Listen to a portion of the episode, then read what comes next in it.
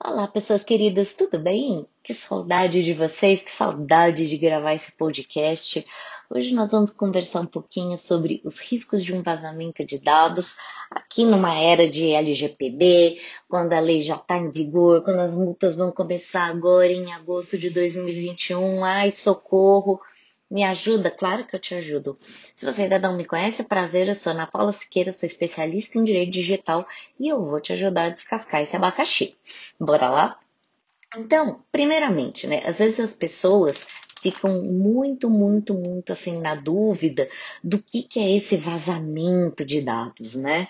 Então, a gente sempre fala, puxa, mas vazou dado do Facebook, vazou dado do Google, vazou dado é, é, do, do SUS, e agora? Né? Como é que meus dados estão lá dentro? Não estão lá dentro? E agora?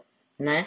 Então, é importante que você saiba que uma das coisas que é certa na vida é morte, impostos e vazamento de dados. Tá?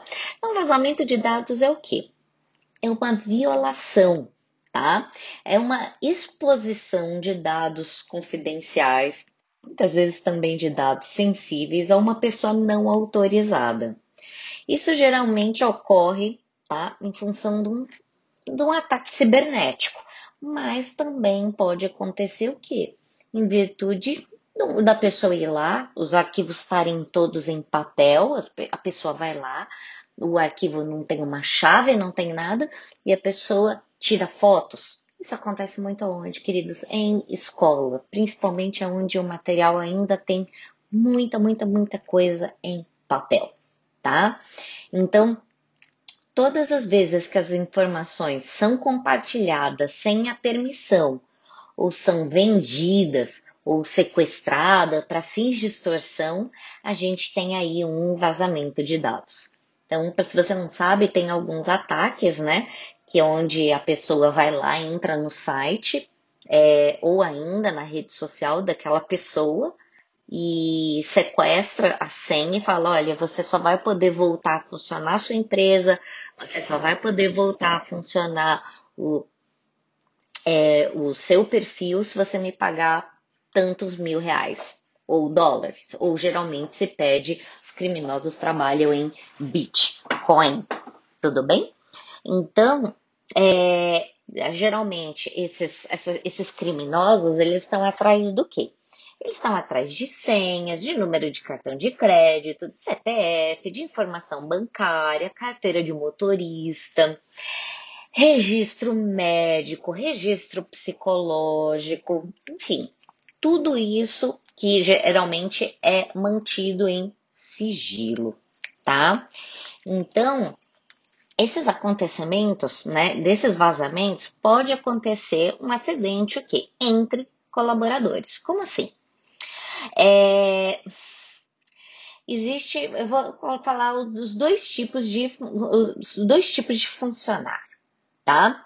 Tem o funcionário mal intencionado e tem o funcionário bem intencionado que não tem informação adequada da empresa. Então vamos lá. O funcionário mal intencionado é o mais fácil, tá? Ele acessa a pasta, ele, ele compartilha propositalmente aqueles dados e aqueles arquivos, justamente para vender, ganhar dinheiro e, e não pede autorização para ninguém.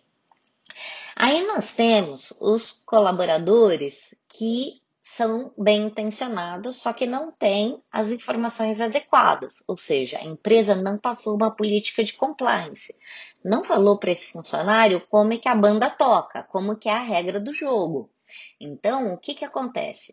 Esse funcionário ele vai lá, ele coloca o login e a senha dele de acesso grudado no computador, isso não pode, gente. Login e senha de acesso você não compartilha com ninguém, tá certo? Então, muitas vezes ele acaba mandando um e-mail para colocando pessoas que não deveriam estar na cópia daquele e-mail. Às vezes a empresa usa de forma equivocada o WhatsApp e aí uma informação altamente confidencial acaba saindo, sei lá, no grupo da família daquele funcionário. e aí todo mundo já sabe. Enfim.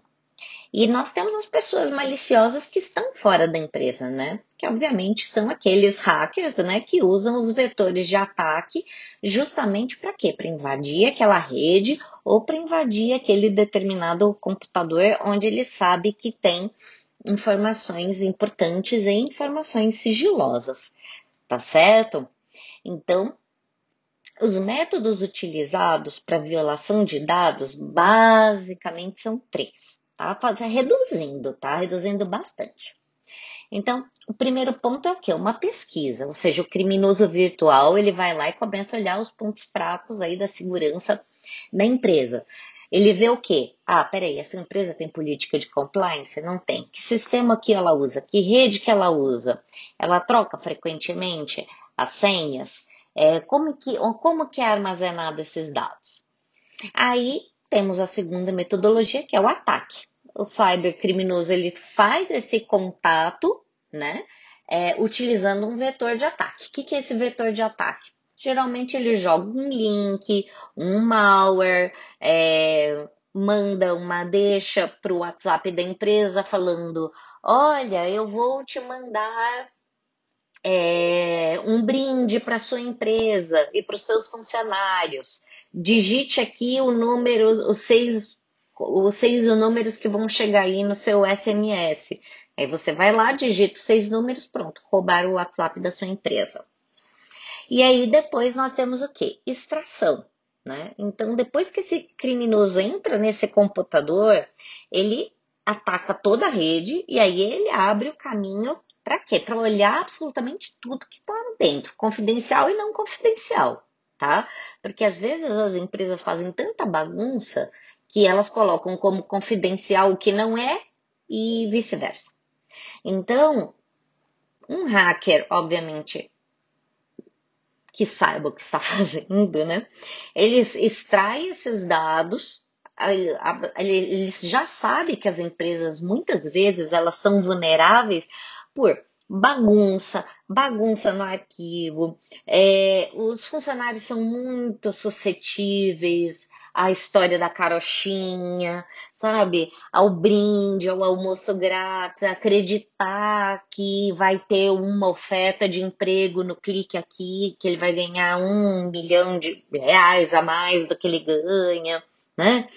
Enfim, tudo isso é muito bem avaliado pelo criminoso virtual, tá? Então, os cybercriminosos, principalmente aqueles que trabalham com phishing, o phishing é o ato, né, não é o fisher, que é o pescador, né?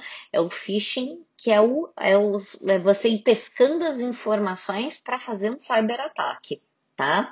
Então, eles conhecem esses pontos fracos, ou dos funcionários, ou da empresa, ou do sistema, e desenvolvem uma campanha mesmo para esses usuários começarem a baixar o que? Vírus, né?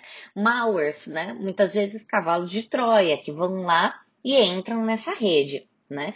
E aí, a partir do momento que, é, que o funcionário clicou, o invasor vai entrar sim nessa rede e vai procurar os dados que ele quer e vai ter bastante tempo para trabalhar, né? Porque geralmente é impressionante como as empresas demoram para detectar um ataque. Sério, meus amigos. Pensa aí na sua cabeça. Quanto tempo você acha que demora? Um dia, dois dias? Pois é, no Brasil, galera, cinco a oito meses as pessoas vão descobrir o que, que aconteceu, tá bom? Então, é isso que nós precisamos tomar muito cuidado. Compliance começa dentro da sua empresa, começa com educação dos funcionários, tá certo? O computador ele é muito simples.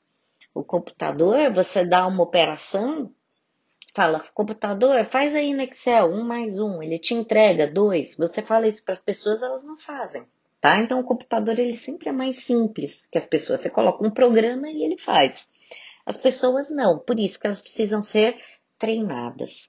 Uma boa empresa que quer evitar a, a invasão de dados, ela tem que começar pelo compliance.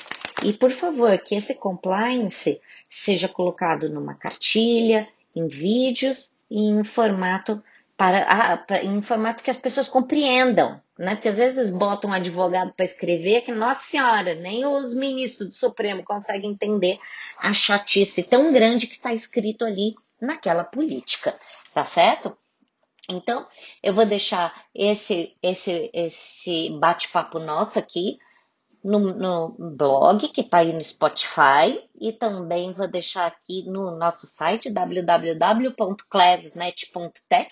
Não se esquece de ir lá no Instagram, manda sua dúvida, sua pergunta, sua angústia, Ana Paula LGPD, tá bom? E vai lá no LinkedIn também, para a gente conversar no LinkedIn, uma parte mais corporativa.